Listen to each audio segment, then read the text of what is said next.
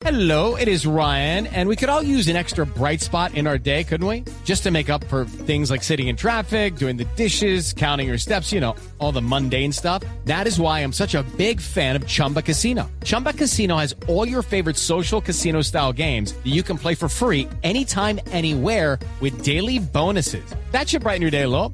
Actually, a lot. So sign up now at chumbacasino.com. That's chumbacasino.com. No purchase necessary. BGW. Void were prohibited by law. See terms and conditions. 18 plus. 3 de la tarde, 37 minutos. La Superintendencia de Industria y Comercio ordenó a la firma Mercadeo y Moda abstenerse de realizar comentarios que desacrediten a la Riviera. Marcela Vargas. El pasado 9 de marzo, la Riviera le solicitó a la Superintendencia de Industria y Comercio, a título de medida cautelar, que se le ordenara a la empresa Mercadeo y Moda cesar de inmediato con los actos de descrédito en contra de la Riviera. Luego de una investigación, la Superintendencia de Industria y Comercio sostuvo que las declaraciones realizadas por Mercadeo y Moda y sus apoderados sirven de sustento para advertir que los actos de competencia desleal de los que supuestamente fueron objeto Mercadeo y Moda por parte de la Riviera no tenían ningún sustento más que su propia apreciación subjetiva. Por su parte, en un comunicado entregado por la Riviera, esta reitera que en sus más de 50 años de construir marca, abrir mercados y generar empleo, siempre ha respetado las reglas y los principios que rigen la dinámica comercial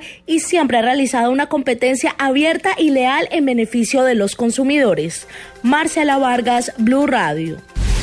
Tres guerrilleros del ELN señalados de haber atentado el mes pasado contra el oleoducto trasandino fueron capturados por las autoridades. Daniela Morales. Estos tres guerrilleros del Frente Comuneros del Sur de la guerrilla del ELN serían los responsables de haber atentado contra el oleoducto trasandino. A los guerrilleros se les incautó material listo para atentar contra la fuerza pública. Al respecto, el general Luis Fernando Rojas, comandante de la tercera división del ejército. A ellos se les encontró material de guerra, intendencia, y propaganda alusiva a esta organización criminal. Eh, el hallazgo de una poderosa ametralladora calibre 762 que tendrían listos los terroristas para efectuar hostigamientos en las cabeceras municipales de Cumbitara, Sotomayor y La Llanada. Según el ejército, en este momento se adelantan operaciones contra esta guerrilla y así poder evitar que ataquen a la población civil y la fuerza pública.